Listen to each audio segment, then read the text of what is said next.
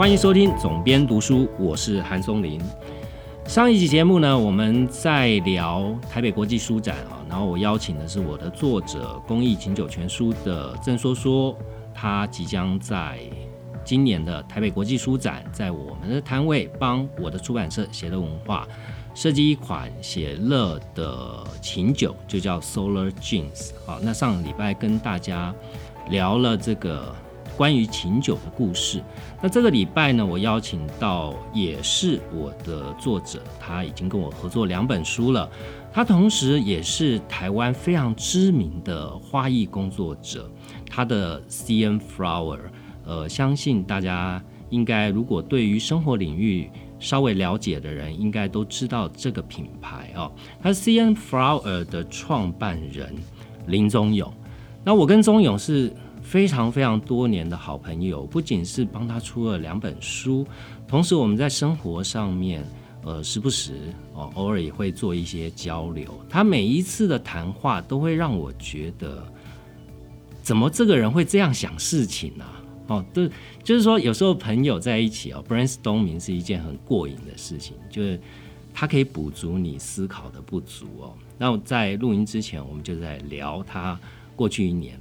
今天想要邀请他来，主要原因是因为我在他的脸书上面经常看到他泼一些他在大自然里面发现美丽跟美好的，这个可以呼应到他去年在写乐文化出版的一本书，叫做《每日每日》，这是他在花艺的领域工作的一个心得的集结啊。他的美学观非常的特别，所以。呃，后来我们就用“每日每日”这四个字来做他的美学观的总结。那在过去一年呢，我发现他在脸书上面 PO 的文章最常做的事就是露营。露营这件事当然已经流行了一段时间，但他有一段文字叙述很有趣。他说要花半天的时间准备要去露营所带的器具，然后呢，把这些东西一一的。把它塞到车上去，哦，装到车上去之后呢，再忍受个交通呃周折，也许塞车啊，也许什么样，呃，花了几个小时的时间到目的地，还要架营帐，把营帐都架好了以后呢，也许只能享受片刻的风景，哦，之后又要开始做饭，哦，晚上的吃饭，然后就睡觉了，隔天早上。要面临到是一样的事情啊！你要把东西拆掉，再装回车上，然后同样的要舟车劳顿才能回到你的家里。但为什么这样的行为，呃，这么辛苦啊？但他在去年，他不断的去台湾的各地，而且他拍到的照片在脸书上泼出来，都让我们重新的看到我们眼中不认识的台湾的大自然。所以，我今天就邀请他来跟我们聊一聊，就是过去一年对于一个以往都不断的在海外奔波工作的花艺师，在过去的一年都不能出国的情况底下，他如何过他的一年，以及他如何找回他从来没发现台湾的美好。那先请 C M Flower 创办人林宗勇跟大家打个招呼。Hello，大家好，我是林宗勇，韩大哥好。嘿，宗勇。那呃，今天其实想请你上节目哦，就是因为之前我们合作过《每日每日》这本书嘛。嗯。那我始终觉得你会发现一些美丽的东西的一些点，在我们一般人看起来，也许它就没什么。譬如说，我们上次在书上，呃，你曾经讲过，像我留下最深刻的印象就是。你有一个在富春山居的作品，它其实是灵感是来自于老房子的瓦片里面长出来的杂草，嗯，然后你用这个概念在饭店里面去做一个作品，对吧？对。所以在疫情这一段期间，C N 的客户，呃，我帮读者说明一下哈，就是帮跟读者做一下前情提要，就是。中永的客户有非常多，都是海外知名的饭店，像帕海亚这种等级的饭店，呃，在大陆有，在东南亚也有。那以往你一年都有非常多的时间在海外飞，对吧？对，呃，那在去年你不能飞，你可不可以先讲一下你的心情啊？因为这终究跟你的工作有关系啊。对，嗯，好，呃，其实，在花艺的工作上面，去年的这一年之间，确实有很大的调整。呃，原先想说，可能疫情的时间没那么长，所以多数所有的客户都会说，呃，共体时间，然后大家先暂缓一下这个合作计划。嗯，然后疫情过后的时候，就第一时间赶紧恢复状态。可是到目前为止，没有任何一个国家现在是恢复的。那就算是中国大陆的工作也好，其实我们好像之间也做了一些选择。呃，你选择你的工作要留在哪一个地方，所以相同的，我还是选择在台湾。然后相对的这些工作似乎就会有不同的取代方案。那也有一些工作还是由我们这里。做设计，然后由当地的执行团队就开始执行，所以其实也训练出我们在提案跟想法上纸上作业的能力。我觉得这是花艺工作以前不常有的，多数都是到了现场，然后以亲身的经验值就可以开始创作。嗯，那两地之间的这个工作环境也是因为疫情而延伸出来，我觉得这也是以以往没想到。嗯。那像越南的工作，就目前为止是完全就暂停了。嗯，然后呃，还有其他，比方说，我每年都有做花开旅行，像去年计划的南意大利跟非洲这两个国家的。的花开旅行都暂停，所以其实那你在台湾办了一场，对不对？在台湾三月对有有启动一场是嘉明湖的，就台东高山的花开旅行。其实那个的启动方式，那那个启动的动力也是来自于，比方说，呃，我曾经在中。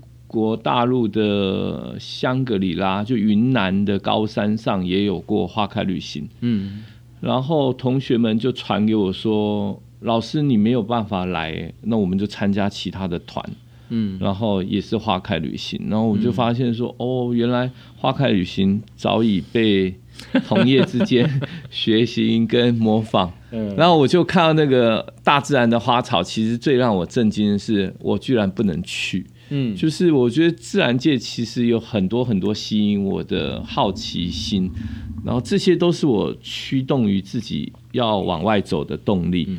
那我就认为，嗯，我就认为说，为什么我们我不能试着用同样的气化跟那个决心启动台湾高山的花开旅行？那后来就尝试着启动，后来还上了新闻，对不对？对，上了很多新闻的好奇啦，就是说，呃，第一个台湾有史以来最高价的这个登山团，然后媲美北欧旅行，然后就说其实正反都有，就是因为人们都好奇说，为什么台湾爬山要这么贵？嗯，然后只可是好像大家都忽略了内容是什么，这个就捕风捉影的去。截取截取这些片段来来做讨论，嗯，那其实最后我还是选择不开了，就是我我不想让一群喜欢喜欢自然、喜欢美，然后就算大家不是一个登山的这个爱好者，嗯，可是大家都愿意往这个里面走，我觉得这也是台湾应该可以尝试的，嗯，那各行各业各阶层。各种收费跟各种内容，我觉得台湾应该是多元跟多项的，所以我就不太不太喜欢被人家拿出来讨论，所以就决定说那就不开了，也没什么大不了。主要是这样。那我觉得这些有趣的事都在去年因为疫情而而有改变，然后工作上跟生活上都调整，所以没。没关系啊，就出不了国就往台湾走。那我就增加了我露营的时间跟次数。嗯，那也是因为这样子，所以我觉得消费都花在在生活上的这一些些小小确幸上，那自己还蛮开心。所以你可以看见，我刚刚跟韩大哥分享，就是他在脸书上看到我的一些分享 po 文，可能会有我的这个车子的后车厢的行李，对，然后可能会有我在讨论，就是说是什么样子的家庭才会愿意做这种傻事，要花那么多时间整理装备，然后去到那里重新把它再放出来，然后然后所有的时间都很短，但是这些家庭到底为什么会愿意一起往大自然走？嗯，然后到底这这一点点的时间换得什么？我觉得这也是想要跟大家分享。这不是只是一个所谓的那个那个，就是去一个所有人都帮你把那个露营环境准备好的对的体验方式。我觉得那完全不同。嗯所以老实说，我一直很享受在每一个每一个过程。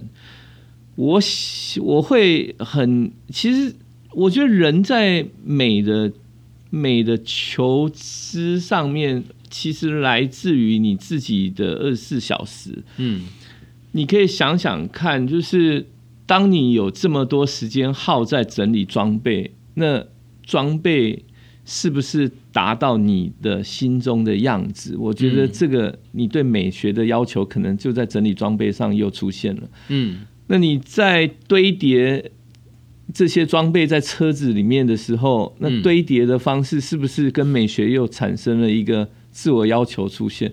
所以你又会希望把所有的装备有收纳的方式，嗯让它一件一件好像有一个固定的。所以一切都是细节嘛，就是说你想要过什么样的生活，你怎么样去堆积你的生活，对吧？对，我觉得这个真的是，嗯，全部都有的。所以嗯，我觉得去年这本书《每日每日》真，呃，当时那个书名一出来的时候，大家讨论书名《每日每日》的时候，嗯我自己也非常开心啊。就是我从来也没想到，其实我好像发生的每一天，然后每一段。好像都跟美有关，那嗯这个美也不是所谓的大美，这个美就是个人自己自己表达出来的一种状态。那，用美来形容，我觉得很贴切，因为美是每一个人都可以有自己的样貌，所以其实美不是刮胡谁说了算，每次每一个人都有自己的标准跟样子。对，你知道我我的节目啊，其实做了非常多呃跟职场工作有关的书或题目嘛。那我就有一些听众问我问题啊，他们就会觉得说，哎，他们对于生活有一些疑问或彷徨或等等之类的哈。那我觉得你刚刚讲的东西，其实有一个很重要的重点，就是说。露营这件事，所有人都在做，对吧？很多它成为一种风潮，或者是父母亲带小孩的一种呃休闲的娱乐。对这已经发生很长的时间，而且其实有一段时间也很热，也很普及。对，但问题是你怎么样去做这件事的态度，就是永远都有 detail，永远都有细节值得你钻进去，对对吧？所以有时候我们会觉得说做一件事做一做，会觉得开始乏味了。对不管工作上或者是生活上，可能都这样了。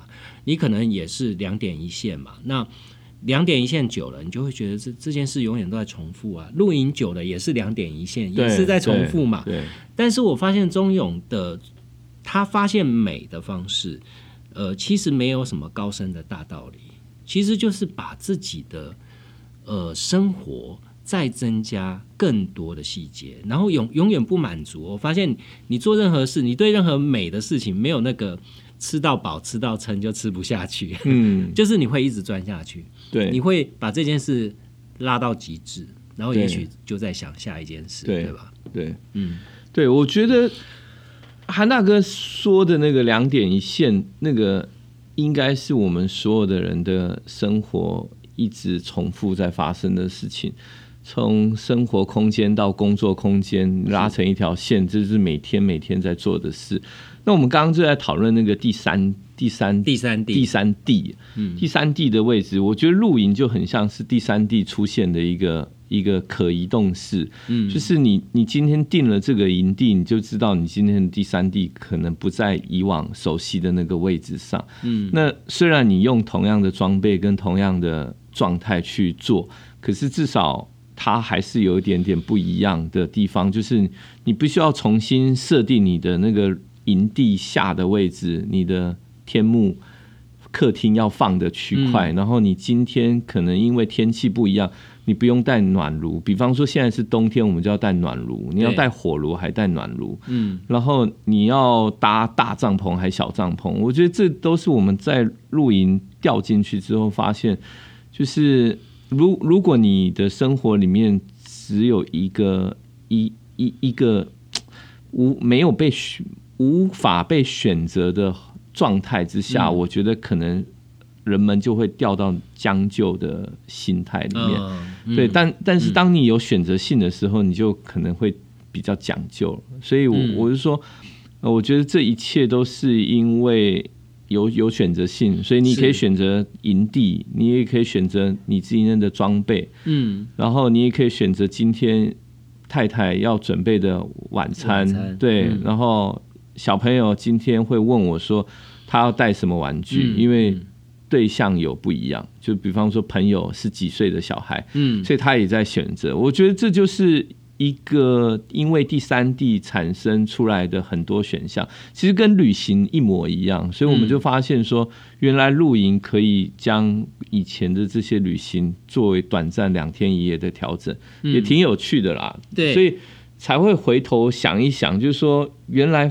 做的事情频率是差不多的，嗯，可是就自己就会发文说，为什么会有这种家庭会为了这个两天一夜或两天两夜去做这个舟车劳顿的事？对，投入这么大的心力，对对对。但你刚刚讲到第三地这件事，其实很很呃，在在商业操作上面，其实也非常常见，譬如说。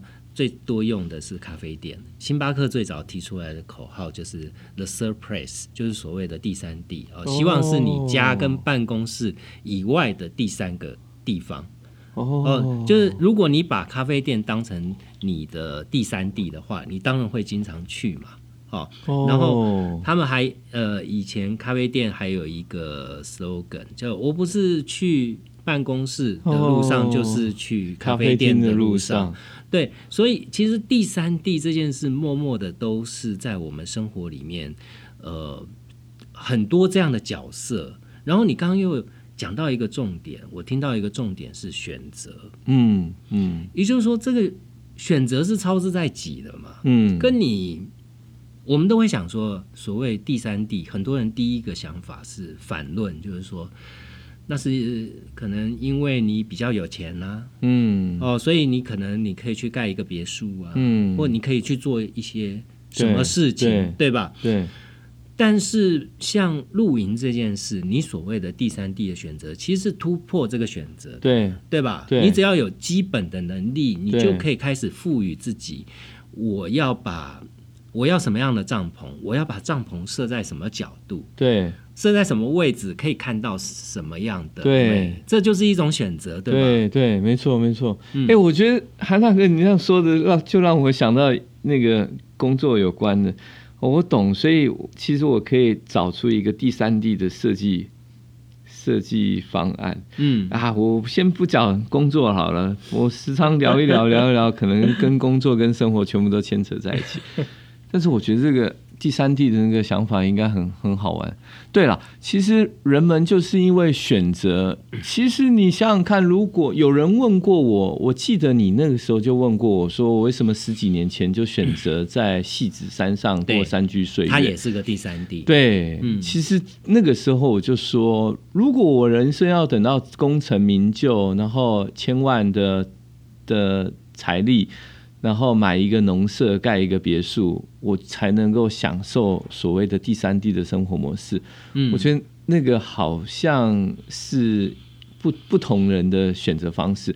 我说，当我的工作已经选择是跟自然接触，所以我我更有条件可以在大自然里面找到生活的灵感。为什么不去拥抱嗯的可能性？要要等，所以我当时就用。公寓租金的价格去选择了一个农地跟农舍，对然后在大自然里面，然后就开始创造。那我觉得露营其实也是，嗯就是你刚刚说的一点都没错，就是呃，你想想看，如果你只是在一个别墅跟自己私有的庭园里面一直呃不断的重复你的打扫跟整理工作，嗯，然后邀朋友来，或者是自己在那里发生一些事情，想想看，露营它是一个最轻便跟最及时能实现的。我们曾经跟我的露营的队长啊，叫小康，他在他是一位摄商业摄影师，他在露营装备上面的美学远超越我，嗯。所以其实我们每次露营有他的时候，我都觉得是一种享受，因为我看见他投入露营的状态。真的我，我我只是一个小学生的样子哦，跟在他的旁边，然后最喜欢看他们一家人的他跟他太太的分享模式，就是太太想好晚餐怎么做，那他是一个美食、呃料理家，对。所以他很在乎这个美食的准备，然后小康很在乎这个摄影露营的装备，所以你看见他一直展示他的新装备，我也很好奇，就看这个看那个，嗯。然后他就说：“他说方向很重要，你可以想想看，你早上起床的时候第一眼看见是哪一个方位，嗯。这是在住家没有办法选择的，嗯所以在露营的时候你可以选择，所以不是只是选营地，也不是只是在选设备，而是在选一个环境，可以这个是这个短暂的这个体验。那他那时候就讲过，他说：“你知道吗？当我们去什么阿曼酒店，全世界这些顶级的是奢华酒店，其实他的房间看出去的窗景，不见得赢过我们露营的时候选择的那个方位。”嗯然后我就说：“哇，我完全能够投入在那个环境里。”他说：“你想想看，那个几几万块的房间，最重要的阳台、窗户外看见的景，我们在这里面就可以感受到。嗯，所以我把椅子放在这个方位，喝一杯咖啡，这个时候我就可以想象我拥有了阿曼吉的那个那个房间的窗景。那我觉得这个这个是一个非常棒的比喻啊，所以我觉得美其实创立在每一个生活的环节点，嗯就是你自己转念转一下，你就会发现其实你能做到。嗯那我觉得这个很酷哦。而且你刚刚提到一个最重要的关键，就是我们看到的是露营哦，但其实是人生就是选择嘛，对吧？嗯哦，每嗯。每一个时候，每一个时间点，不不管是在疫情的时候，你刚刚最早前面有提到，工作上面必须要做出一些选择，嗯，你势必可能必须要放弃一些事情，对吧？对。那你生活上面其实也是做选择嘛，对，哦，你你可以选择，它通常只是一个呃很小的，也许是微不足道的哈，因为我们大部分的工作，大部分的人生都是二分法，哦，嗯，所以呃第三种选择，假设我们刚刚讲的是第三地哦，它其实不见得是地的概念，哦，不见得是地点，不见得是地点，对。而是我发现中勇它都是在一个地方发生一些事情。嗯。嗯，而且他只是其实就像你那位露营的路友嗯一样，嗯他不见得需要别人的赞美，嗯，哦，也不见得需要就是可能实际上物质的报酬，对吧？对对，他只是很专心的去做，他觉得也许是美了哈、哦，或者说他自己心里面认同非常有价值的事情，对。他就不断这样去做，然后就形成一种正向循环。对。周边开始有大家同样去认可这样热情的人聚集起来，就形成一种力量。对，老实讲，在我的节目里面，其实有非常多呃听众碰到对这样人生的问题都会比较感兴趣，就是呃他们都会有一些彷徨，三十四代很容易有彷徨，嗯。就不知道说自己到底呃除了现阶段的事情以外，还能在做什么。嗯。所以刚刚钟勇讲的有一个重点，就是你永远有第三种选择，嗯。对吧？你不会只有工作、家庭，不会只有房子，不会只有车子，嗯，不会只是被这些东西绑死，嗯你还是可以做决定的。嗯，就像刚刚中勇讲他戏子山上那个房子，书里面就有讲他这个故事。他他当初他是呃。就是不买车，因为那时候刚创业嘛，也很辛苦。不买车，他的朋友开的都是呃双 B 名车，对。但你开的是小货卡，对对吧？小货车，然后他就把他所有的家当去投在那件事情上，对对对。然后 Ivy 说：“你反正每每隔一段时间，你就会都会疯狂一下，对对，嗯。所以你接下来有什么疯狂的想法？我我觉得，所以其实我不知道如果。有时候自己看脸书或者看自己 po 文的时候，确实有发现说，我好像不晓得哎，我我觉得我已经很幸运了，就是选择了一个不是跟大众比较呃比比较。小众的一个工作环境啊，应该是什么哦。我选了一个比较小众的工作状态，然后我就在这个工作状态里面又选了一个小众的经营方式啊。嗯，那原上我把商业跟自己的梦想其实画的还蛮清楚的。嗯，那这个时候我就会更放得开自己手上的工作。嗯，逻辑上是这样子，我就是说，其实每一个人心里都有一个自己的梦想那一块。对，那么人们都是在这个矛盾之间一直在拉扯，所以没有办法做出选择。那我其实分得很清楚，就是当我工作完了之后，我的生活模式就应该是启动我的生活模式，所以我六日基本上是可以把工作交给同事，嗯，然后我纯粹真正就可以好好的休假，嗯，那在休假的时候，我就会去追我的生活方法。嗯，那我从我的生活里面，其实领悟到另外一个自信，这也是我想要跟大家分享。嗯，呃，其实我从以前就发现说，原来花艺这个工作，这些材料来自于大自然。嗯，可是我们选择的环的位置都是选择在市场里面，嗯就市场集结了大自然的材料，然后销售给我们。那我们再去把它创造成另外一个状态给客户。嗯，那我就一直以来都是在市场跟工作环境。嗯，可是我知道这个市场的前端是大自然，所以市场来自于这些花圃，所以花圃种在泥土里，所以我就往大自然里面走。我就发现原来大自然里面有很多的材料是市场没有的。嗯嗯，然后我就开始试着用这些材料放在我的工作领域上，所以我就超越了一般。只在市场里面选材料的花艺师，嗯，所以我就地取材，就打开了一个生活跟工作的一个新方法。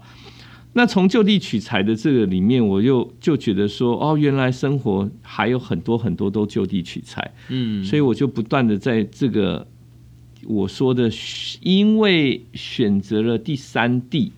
呃，这个地不是地域的地，是包含另外一种新的想法的这个可能性，里面找到了很多灵感的来源。嗯，所以我就越来越依赖说，原来第三个选项是人生很重要的一件事。嗯，那我就会一直在这里面，比方说认识一群不是我工作上的朋友。嗯，而是生活上的朋友，而这些朋友却来自四面八方，嗯，各个专业都有，所以，我们大家在共同第三地的这个地方去碰撞出来的火花，远超过你的想象。所以，我我时常都有时候在想，如果。你一直在问我说值得吗？就是这么短的时间要做这么多的工作，嗯，然后重复做会不会无聊？但是我觉得那个短暂的触碰不是只有环境的的灵感，而是人群触碰的那个灵感。我觉得那也是第三地很重要的一个吸引我的地方，因为连人都是一样。嗯嗯，你知道你知道英国有一个学者哈，他曾经研究出来一个数字哦，他说。人的一生最多的呃所谓的朋友哈，嗯，就是一百五十个人，嗯，这个这个数字被叫做邓巴数字，嗯，哦，就是说以他的研究依据是以人类的灵长类的大脑，哦，它的皮质层可以容纳的人际关系，然后他从猩猩跟猿猴的这个社群哦去推估人类。哦，所以他得出来做了非常长久的研究。哦，这个这个在科学界上面已经被认定了三十年，叫邓巴数字。嗯，然后呢，你刚刚讲的东西，我就觉得刚好让我想到了邓巴数字，嗯就是他的理论依据是每个人都有最亲密的朋友，大概三个人左右，嗯。五个人，然后会延伸到第二层，会延伸到第三层。嗯。然后呢，这些会形成你的一个社群的人的，他的研究甚至到说，它会影响你的身体健康的。嗯。就一个人际健康、人际关系良好的人，嗯。他可能可以抵消掉，譬如说，呃，一些甚至一些不好的行为，譬如说像抽烟带来的健康危害。嗯哦，人际关系的维持的良好是可以增进你的人身体健康的，甚至增进哦工作效率，这当然就不用讲。嗯哦所以你刚刚讲的东西，我觉得很有趣，也是现代人在生活里面，我觉得蛮值得思考的。哦就是我们在脸书上面常常讲所谓的同温层，对不对？嗯我觉得好的同温层其实是一件好事。嗯嗯大家很多时候把同温层，就是说，好像现在同温层里面你没有看到外面的世界，哦但其实如果你有一个良好的同温层，嗯这个同温层不是负面的，嗯不是抱怨的。它其实给你的反而是正面的力量，然后让你看到你看不到的东西。嗯譬如说，像你从露营这件事，你就看到了别人做到你，嗯即便你都做不到的事对事，吧？对对就是人外有人，天外有天嘛。想当然尔说，在生活风格这件事，你也算大师级了。嗯但没想到跟真正的专业比起来，嗯你还是会赞叹说啊，我只是小学生。对啊，他们的美学要求比我高多了。所以，所以即便露营这件事都有技巧哈，都对有很高深的技巧。那你你有没有想过，在这次疫情之后，呃，之前你的工作大概就是呃非常多国外的客户，台湾经营一家公司，然后呢，其实你也是一个不甘寂寞的人，对其实你也常发生一些，譬如说像之前市东市场的改造啊这样的一些案子，也许不是那么有商业的价值，但是你就会因为它可能可以变成你的养分，对，然后去做它。你现在有没有去思考说，在今年可能疫情也许慢慢得到控制，你是要投入回到之前继续在海外继续奔波这样的一种工作方式，嗯还是你有什么新的想法？譬如说像你刚刚讲的第三个选择、第三地这样的想法，有没有一些可以分享？我觉得，呃，我我确实真的不甘寂寞那件事情，所以我太太才会说，大概两年就会发发 发发生一件事情，然后可能找一个空间来改啊，然后嗯有一个新的生活体验。其实我一直有个梦想是往台湾的那个。呃，我我一直时常都在讲说，台湾的四季不明显了、嗯是对于花艺设计跟自然体验的这个工作者来讲，其实有一点点遗憾。嗯嗯呃，我们老是向往着手中的花艺像国外的那种风格跟美学很接近。譬如说近。圣诞花圈这件事，对对对，就是嗯。你一直会被这个西洋的这些美学给牵绊着，你要照这个方向走。嗯。那现在流行的花艺更是哦，是。就是法式的啊，什么日式的、啊，就是什么风格都有，都是嗯讲的都是欧美国家，都是那个四季分明的地方，嗯。所以它才有这么多丰富的材料。对。那我觉得食材也是哦，嗯。就是大家都在讲这些，都都是来自于这些丰富的地产。嗯然后我就在想说，如果我有可能选择一个两千公尺以上的生活体验嗯的经验，会是一个什么样的场景哦？嗯就是你可以看看我脸书，为了上个礼拜阳明山下雪的那一段，我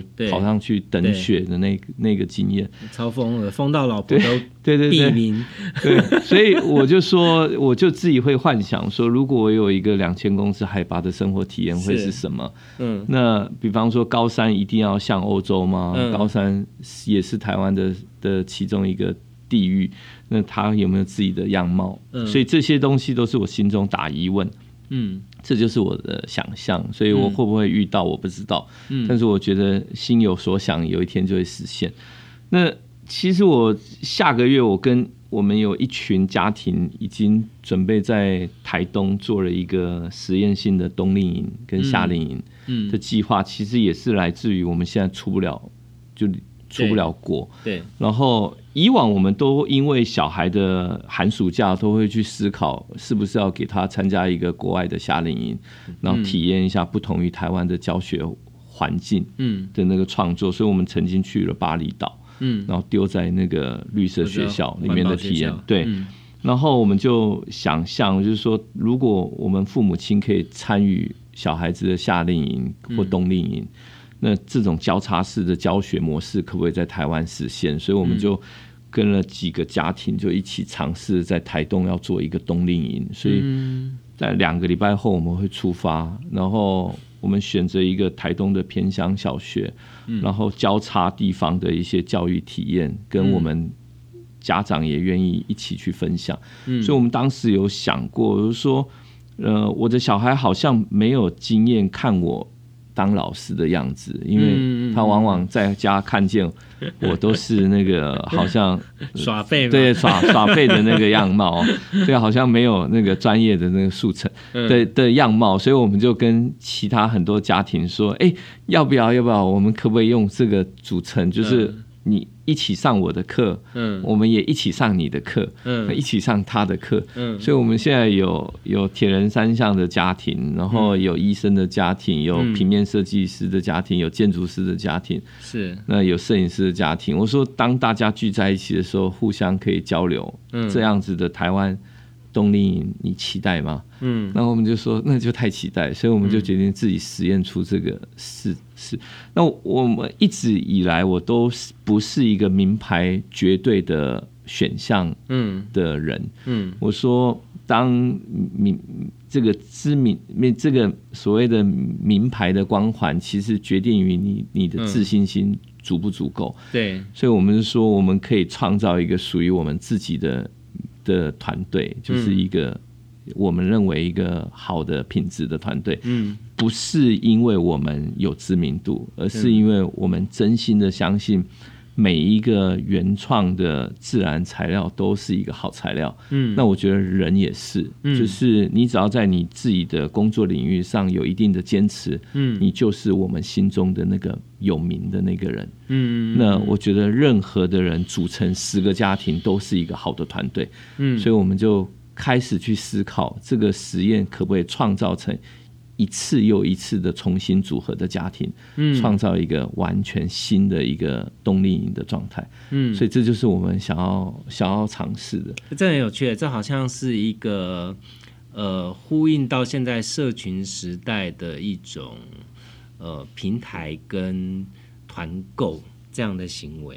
有有像有像有像，嗯我我因为任何一个十个家庭，，对对，我们都可以来组组没错一个这个没错，我所以我像乐高积木一样。有像有像，这就是我一直说的。我说，如果我一直把我自己当成是独一无二跟唯一，嗯那我想每一件事情都必须有我才会美。嗯就是我从书里面的每日每日，其实一直在讲，我从杂货店的环境出身，从送花小弟的工作一直到现在，其实我都并没有去悲观的，呃，没有自卑的再去看嗯以前的这些过往经验，代表我更有自信的去跟大家分享。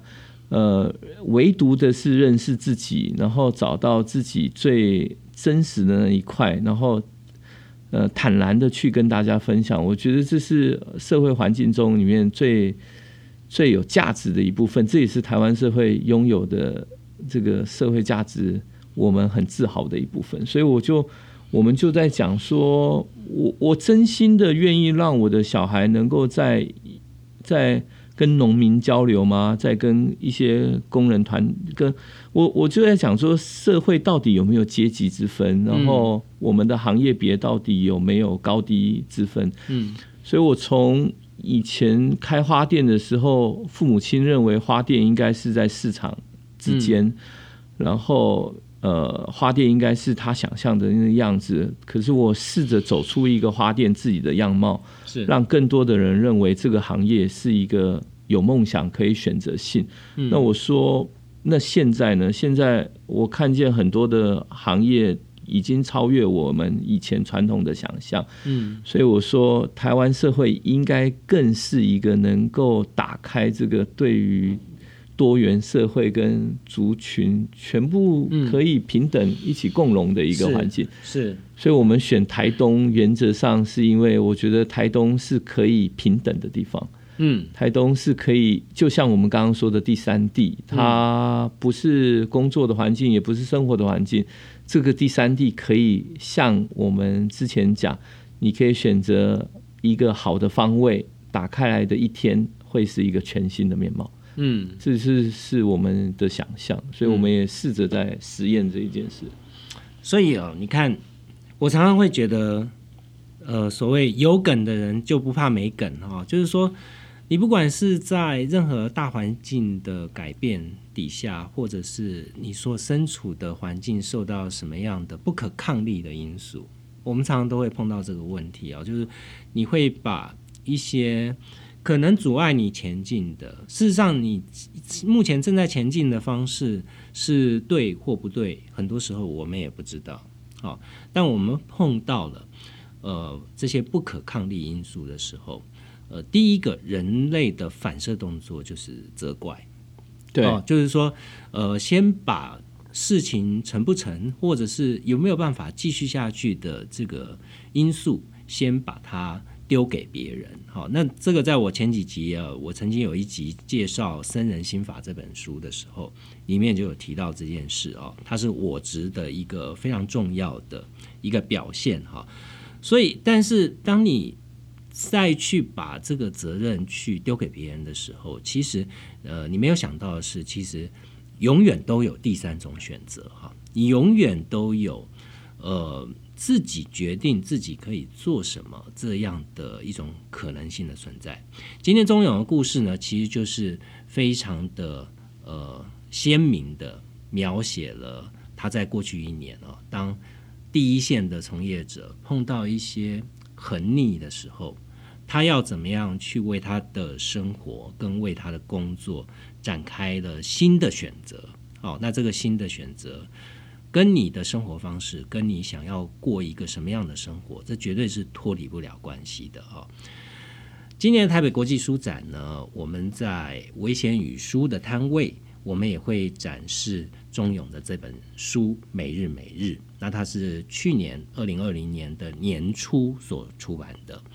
那也非常希望，如果大家有时间的话，到我们的书展展位上面来看看钟勇这本书，来看看说他是怎么样把所有的生活细节发挥呃运用在他的工作，在他的生活上面。下一集呢，我将会邀请同样是我的作者的叶怡兰。那叶怡兰我就不用多做解释了，大家应该很熟悉。那我们就下一集节目见。